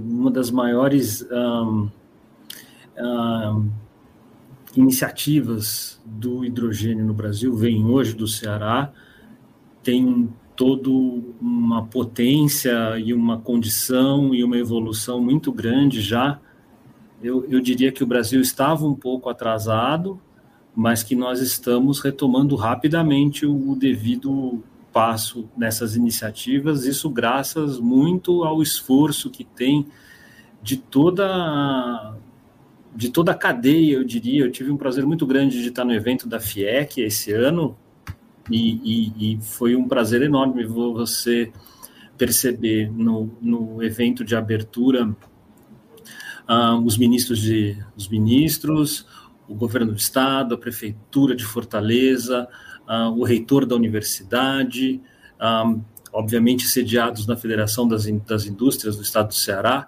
ou seja, a sociedade civil bem direcionada, bem em sintonia para levar adiante um programa desse. Então, eu acho que, dada a minha introdução aqui, e, muito feliz de ver isso, né? Então, eu acho que a Cibele tem tem as notícias mais, mais frescas nesse sentido. Ok. É, o Fábio Camargo quer comentar alguma coisa antes de passar para a Cibele? Ou... Eu, eu poderia rapidamente, na verdade, acompanhando, eu vi que alguém falou dos custos, e, e de fato eu não apresentei ali. Eu vou mostrar rapidinho para vocês, bem rápido mesmo, para não. É um, são alguns estudos que mostram a capacidade nossa de custos de geração. Acho que já. Vocês estão vendo o slide? Sim. Então, aqui tem o custo de produção do hidrogênio a partir das fontes. Isso é um estudo do, da, da Agência Internacional de Energia, né, na sua, nesse documento da Nuclear Power Security and Energy Transitions. Então, a gente vê com CAPs aqui adotado, a gente tem o nuclear aqui em torno de variando de 3 até 6 dólares por quilo de geração e as renováveis. Então a gente verifica que depende muito do capex inicial e as outras tecnologias. Quais são os custos envolvidos na tecnologia? Então isso aqui acho que dá para ter uma ideia. Quem tiver mais interesse a respeito disso, esse documento, inclusive o roadmap para 2050 da, do instituto, ele mostra claramente quais são esses custos envolvidos. Legal. Eu acredito, como o Fábio falou, a Sibeli é a mais indicada aí para é. falar a respeito. Muito bem, obrigado, Fábio. Doutora Sibeli, sua palavra. Bom, é, em relação a custos, né, porque o, o que compõe um, um, um, CAPEX e um OPEX de, um, de, uma empresa como essa, são, além dos custos de produção, é, é, custos é, relativos a, a, impostos né, e a outras questões. Por que o Ceará tem sido tão atraente né, para esses investimentos? Nós dispomos de uma zona de processamento de exportação que é a única zona de, de processamento, de, única free zone do Brasil alfandegada, ou seja, a única que está funcionando. E uma free zone, ela, a empresa se aloca na free zone para exportar sem pagar imposto de exportação. Então, se nós estamos falando na produção de hidrogênio, para suprir a União Europeia, para suprir outros países, através da exportação, é, via transporte por amônia ou qualquer outra tecnologia que se, se coloque, né? É, você está falando num local onde as indústrias podem se implantar, é, vendendo o seu produto sem pagar o imposto que ele pagaria em qualquer outro estado brasileiro. Né? É, esse é um dos pontos né, de, de atratividade do Ceará. Em relação à, questão de custos é, de redução de produção, realmente que isso entra um pouco mais na técnica do processo de produção, né? Que a minha praia é mais a parte de financiamento, de, de estratégias, mas é, o que eu posso dizer é, o que a gente vê, e aí eu cito bem, bem o exemplo da CSN, é que é, existem startups em todo o mundo, existem movimentos de te tecnológicos de estudo para redução desses custos, e, e, e eles estão avançando. Então, é, a partir do momento que você vai trabalhando reduções, incentivos fiscais, que é outro ponto, né? O Nordeste tem incentivos fiscais diferenciados através da SUDENE, né, em relação ao imposto de renda pessoa jurídica, né?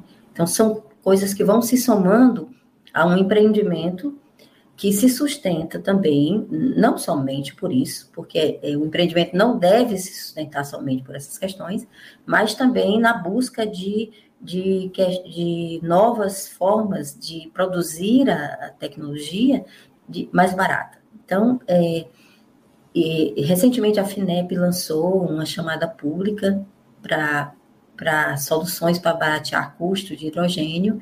Né? O Brasil está caminhando nisso. Eu não tenho os detalhes ainda, os, os, o edital já selecionou, mas eu creio que a gente esteja. É como você trocar o, o pneu da bicicleta, né? Ou então o do avião, né? Com, com ele voando ou andando. É mais ou menos essa lógica. Isso está sendo trabalhado. Perfeito. Eu poderia, talvez, me desculpe, Luiz, fazer uma, uma pequena Lógico. observação. É, a gente conversa aqui sobre custos e tudo mais, e existe o dado fundamental que eu acho que a gente deve debater é, é, é a diminuição rápida dos custos de instalação da energia renovável a partir de eólica e fotovoltaica. É isso que vai habilitar a gente ter o hidrogênio por eletrólise, ok? E isso aconteceu, está acontecendo de uma forma muito clara. Então, hoje em dia, talvez a forma mais fácil de você já instalar uma produção elétrica renovável seja por a construção de parques eólicos e fotovoltaicos. Isso é um dado. Agora, eu poderia fazer uma provocação aqui de uma forma assim um pouco um pouco irônica, na, na maneira de colocar o seguinte: imagine que a gente estivesse aqui discutindo um novo modelo energético que a gente viesse propor aqui para todo o nosso público, dizendo que talvez fosse uma grande alternativa para impulsionar o nosso desenvolvimento nos próximos anos. Ele é o seguinte: ele se chama petróleo e ele fica, às vezes, embaixo do. Né, não é só pegar ele, a gente tem que, às vezes, pegar um barco e ir 300 quilômetros para dentro do oceano, e depois de 2 mil metros de água, mais 5 mil metros de, de rochas, a gente faz um buraco e puxa ele de lá de baixo bombeia tudo isso aqui para cima, pega isso, aí a gente tem que dar um jeito de levar isso de volta para a costa. Então a gente vai botar isso em vários navios e atravessa o planeta. Traz esse combustível para cá e aí a gente não, não, não pode usar ainda. A gente tem que fazer grandes fábricas que a gente vai chamar de petroquímica, onde a gente vai ter que fazer uma série de processos enormes para trazer até as moléculas que a gente precisa aqui e depois a gente vai botar tudo isso em caminhão para distribuir.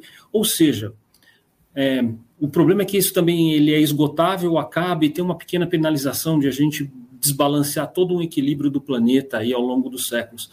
Um, mas é, esse é o modelo que é economicamente viável e vigente hoje.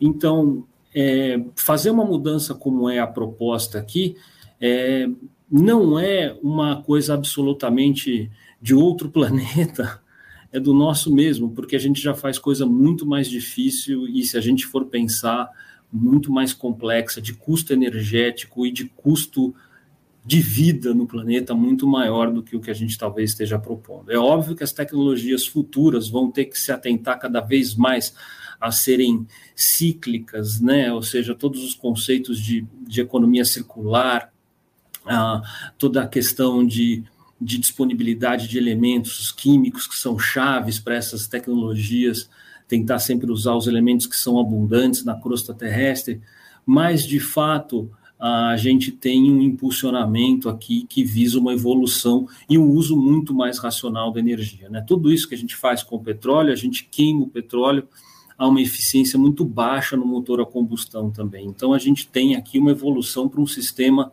que é muito mais eficiente além de tudo. Perfeito. E se a gente poderia trazer mais uma questão aqui em termos da, da do, de Brasil, e tratando aqui no que diz respeito à inovação, nós estamos falando de introduzir uma nova cadeia nesse ciclo energético, né?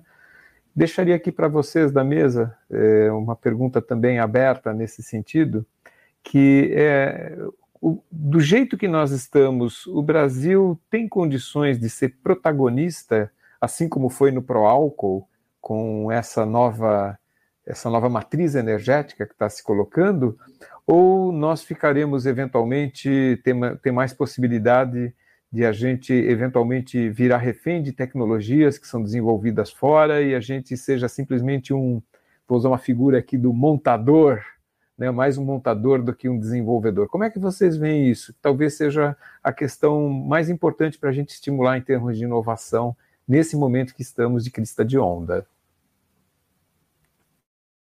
Por favor, fiquem à vontade para. Sibeli, Posso... você está muda.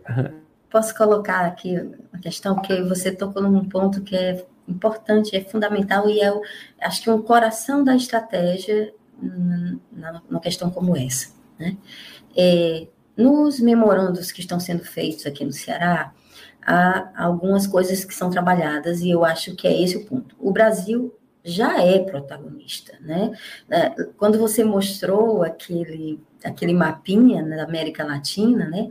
Nós já somos protagonistas porque somos o maior potencial de produção. Cabe só não ficar na, na naquela questão de ficar em segundo plano. Eu sou o protagonista, mas eu só produzo é, é, matéria-prima eu não produzo bem com valor agregado. Então, não, o Brasil tem que produzir energia com valor agregado. E aí o que a gente fala de produzir energia com valor agregado é justamente na implantação dessas, dessas plantas, né, de, na implantação desse movimento de transição energética, você ter é, todo um, um, processo de compartilhamento de conhecimento, com a participação da academia nesses memorandos de entendimento, com a participação da sociedade, com o treinamento das comunidades ao entorno dessas plantas, né, com um, um desenvolvimento inclusivo, inclusivo, essa é a palavra, e sustentável. Então, é, nos memorandos que o Ceará está assinando, a participação intensa do Senai na capacitação da mão de obra que vai atuar, preferencialmente a mão de obra que está ali próxima. Então, é evidente você vai trazer especialistas de fora, mas você vai dar a, a mão de obra daqueles pequenos municípios do litoral cearense, onde essas, essas plantas vão se situar, a condição de ter emprego e renda, né, e de evoluir, né, de poder estudar, de ver o filho ir para a faculdade, né, coisas do tipo, né. Então isso é importante, isso é o, é o primordial. E também, é, na questão da descarbonização, o Brasil, para passar a se tornar um, um, produtor de aço verde, por que, que a gente vai mandar o aço na forma bruta e receber de volta mais caro, quando a gente pode vendê-lo na forma verde, né? É, então, a gente tem que agregar valor ao grande potencial que temos, né? E a lógica, eu acho que o Brasil não pode, de forma alguma, perder essa oportunidade. Já chega de trazer tecnologia para cá sem embarcar a tecnologia no Brasil.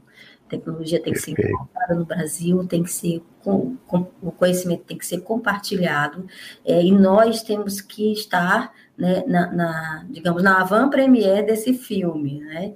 Não dá para ficar na plateia, né, ou lá na fila do gargarejo esperando alguma coisa melhor chegar. Doutores Fábio, gostaria de fazer algum comentário nisso? A gente está indo para o nosso final. Agradeço vocês também comentarem em relação a esse tópico. Então, Luiz, é, essa pergunta é muito interessante. Eu acredito que a gente é protagonista em muitas áreas. Infelizmente, a gente tem um sistema burocrático brasileiro que acaba dificultando a gente fazer a exploração desse nosso potencial. Em todas as áreas, a gente verifica, por exemplo, o offshore do vento, né? O mundo inteiro já está regulamentado, já está operando e a gente ainda trabalhando nas bases para que a gente consiga fazer isso. Na, na área nuclear é a mesma coisa, né? Eu, a gente tem um enorme potencial, somos o sexto maior produtor, né? com 30% do nosso solo prospectado de urânio, nós temos aqui de reservas que a gente poderia explorar, vender para o mundo, a gente domina a tecnologia, e a gente não faz, porque hoje está na mão da estatal. Então, se a gente flexibilizar esses processos de maneira que a gente consiga fazer com que a regulamentação ela venha ao mesmo passo que a necessidade que a gente precisa para o país avançar, eu acho que esse é o nosso caminho né, para a gente poder. Todas as tecnologias elas têm os seus desafios, mas eu acredito que essa matriz que envolva todas elas, independente da que seja, desde que seja com baixa emissão de carbono, é a melhor alternativa para é isso que eu, que eu espero e por isso que eu, que eu vejo um grande potencial do país para a gente poder produzir o aço. Nós precisamos das indústrias de produção de aço, né, que a gente tem muito pouco. A gente poderia explorar isso. Né? Então a gente, eu tive na Vilares, né, há pouco tempo atrás, eles estão produzindo aço para exportar para fora. Então, eles estão trazendo a produção da Europa porque parou em função da guerra. Então, a gente vê essas movimentações e, assim, só que falta, falta mais incentivo, falta a gente regulamentar, melhorar o nosso sistema fiscal, enfim.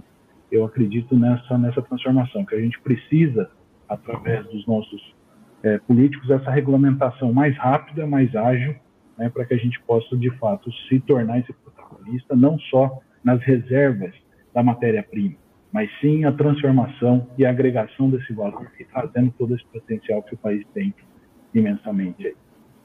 Obrigado. Fábio. Doutor Fábio Coral, quer fazer também algum comentário em relação?